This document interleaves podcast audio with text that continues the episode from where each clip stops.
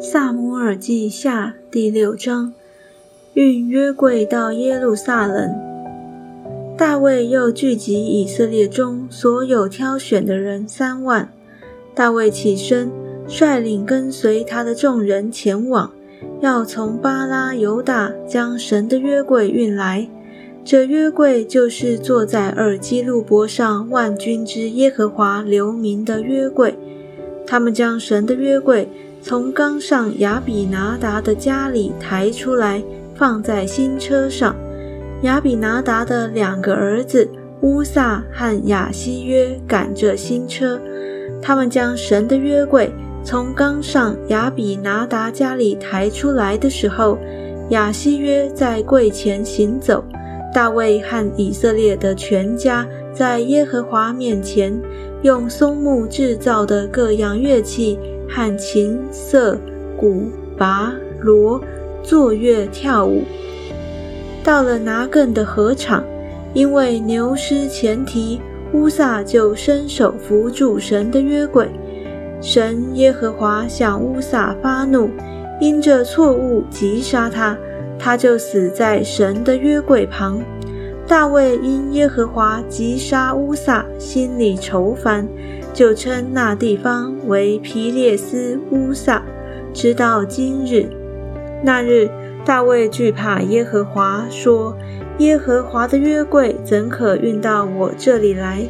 于是大卫不肯将耶和华的约柜运进大卫的城，却运到加特人厄别以东的家中。耶和华的约柜在加特人厄别以东家中三个月。耶和华赐福给厄别以东和他的全家。有人告诉大卫王说：“耶和华因为约柜赐福给厄别以东的家和一切属他的。”大卫就去欢欢喜喜地将神的约柜从厄别以东家中抬到大卫的城里。抬耶和华约柜的人走了六步，大卫就献牛与肥羊为祭。大卫穿着细麻布的以弗德，在耶和华面前极力跳舞。这样，大卫和以色列的全家欢呼吹角，将耶和华的约柜抬上来。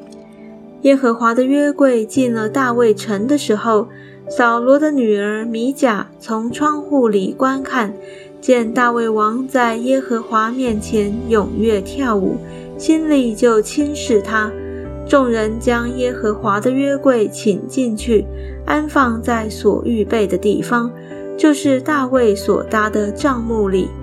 大卫在耶和华面前献燔祭和平安祭。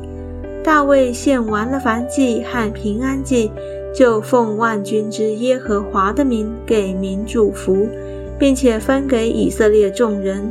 无论男女，每人一个饼，一块肉，一个葡萄饼，众人就各回各家去了。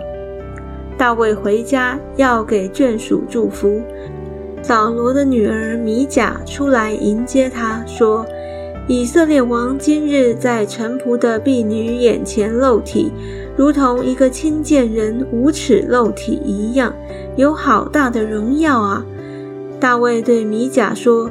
这是在耶和华面前，耶和华已拣选我，废了你父和你父的全家，立我做耶和华民以色列的君，所以我必在耶和华面前跳舞，我也必更加卑微，自己看为轻贱。